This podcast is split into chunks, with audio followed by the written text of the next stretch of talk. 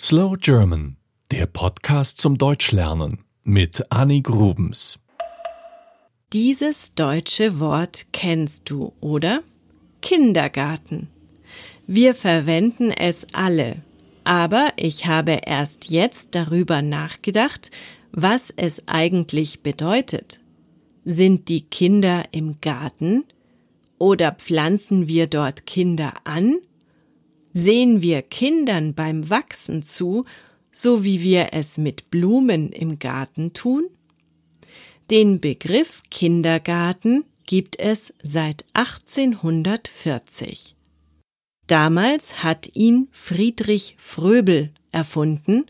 Er war ein deutscher Pädagoge und der Gründer des ersten Kindergartens. Heute gibt es sehr viele Kindergärten und Kinderbetreuungseinrichtungen in Deutschland. Genauer gesagt über 55.000. Fast 94 Prozent der Kinder zwischen drei und fünf Jahren gehen in einen Kindergarten. Die jüngeren Kinder gehen in eine Krippe. Wenn in der Einrichtung Krippe und Kindergarten zusammengefasst sind, nennt man das Kita, Kindertagesstätte. Aber dazu mehr in der Episode über Kinderbetreuung. Im Kindergarten werden die Kinder von Erziehern betreut. Das heißt, dass dort nicht nur auf sie aufgepasst wird, der Kindergarten ist eine Bildungseinrichtung für kleine Kinder.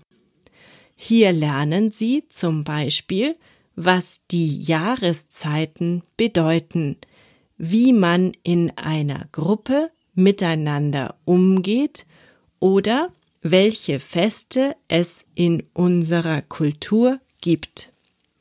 Entstanden sind die Kindergärten aus einer großen Veränderung in der Geschichte. Zunächst lebten die meisten Deutschen als Bauern auf dem Land. Sie lebten in einer Großfamilie, also mit mehreren Generationen zusammen. Dann kam die industrielle Revolution. Auch Frauen arbeiteten oft in Fabriken, die Menschen zogen in die Städte. Um die Kinder kümmerte sich niemand mehr, viele von ihnen verwahrlosten. Daher gab es einige Pädagogen, die das verhindern wollten. Es entstanden immer mehr Einrichtungen, in denen man sich um die Kinder kümmerte. Die Nazis fanden Kindergärten toll, denn hier konnte man die Kinder so heranziehen, wie man es im System brauchte. Starke, gehorsame Jungs, die gute Soldaten werden sollten, und brave Mädchen, die später fleißige Mütter sein sollten, um für Nachwuchs zu sorgen. Nach dem Krieg wurde Deutschland geteilt und auch die Kinderbetreuung veränderte sich in Ost und West. Im Westen versuchte man, die Kinder zu freien Persönlichkeiten zu erziehen. Im Osten war wichtig, dass die Kinder lernten, im sozialistischen System zu leben. Heute gehen, wie gesagt, fast alle Kinder in Deutschland in den Kindergarten. Es gibt Kindergärten, die von der Stadt oder Gemeinde betrieben werden, also bezahlt werden. Es gibt Kindergärten, die von der evangelischen oder katholischen Kirche finanziert werden. Und es gibt sogenannte Elterninitiativen. Hier schließen sich Eltern zusammen, um die Betreuung ihrer Kinder zu gewährleisten. Es gibt Kindergärten, die sich nach den Ideen von Maria Montessori richten oder nach denen von Emmy Pickler oder Friedrich Fröbel. Es gibt auch Waldkindergärten. Dort sind die Kinder nicht in einem Haus untergebracht, sondern meistens draußen in der Natur. Und es gibt natürlich auch Kindergärten, die von Firmen betrieben werden und in denen die Kinder gleich eine Fremdsprache lernen oder Yoga. Ganz unterschiedlich sind daher auch die Kosten für einen Kindergartenplatz.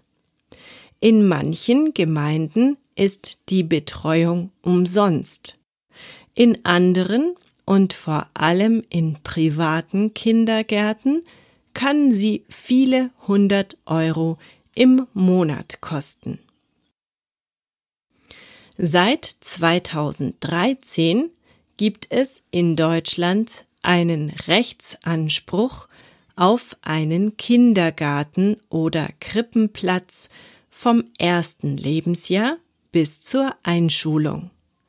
Das heißt, dass eigentlich alle Kinder betreut werden sollten, wenn die Eltern es wünschen. Vor allem in Großstädten funktioniert das leider nicht. Es gibt zu wenig Räume und zu wenig Personal für neue Kindergärten. Wer sein Kind in den Kindergarten bringen möchte, der muss also erst versuchen, einen Platz zu bekommen. Das ist in Großstädten oft damit verbunden, dass man wie für einen Job zu verschiedenen Bewerbungsgesprächen gehen muss. Hat man dann einen Platz bekommen, gibt es eine Zeit der Eingewöhnung. Hier begleitet ein Elternteil das Kind in den ersten Tagen oder Wochen. Das wird in jedem Kindergarten anders gehandhabt. Der Kindergarten ist eine gute Möglichkeit für Einzelkinder, das Sozialverhalten mit anderen Kindern zu üben. Außerdem ist der Kindergarten ebenfalls perfekt dafür geeignet, Kinder aus anderen Ländern die Sprache und Kultur beizubringen, bevor sie in die Schule kommen. Das war Slow German, der Podcast zum Deutschlernen mit Annie Grubens. Mehr gibt es auf www.slowgerman.com.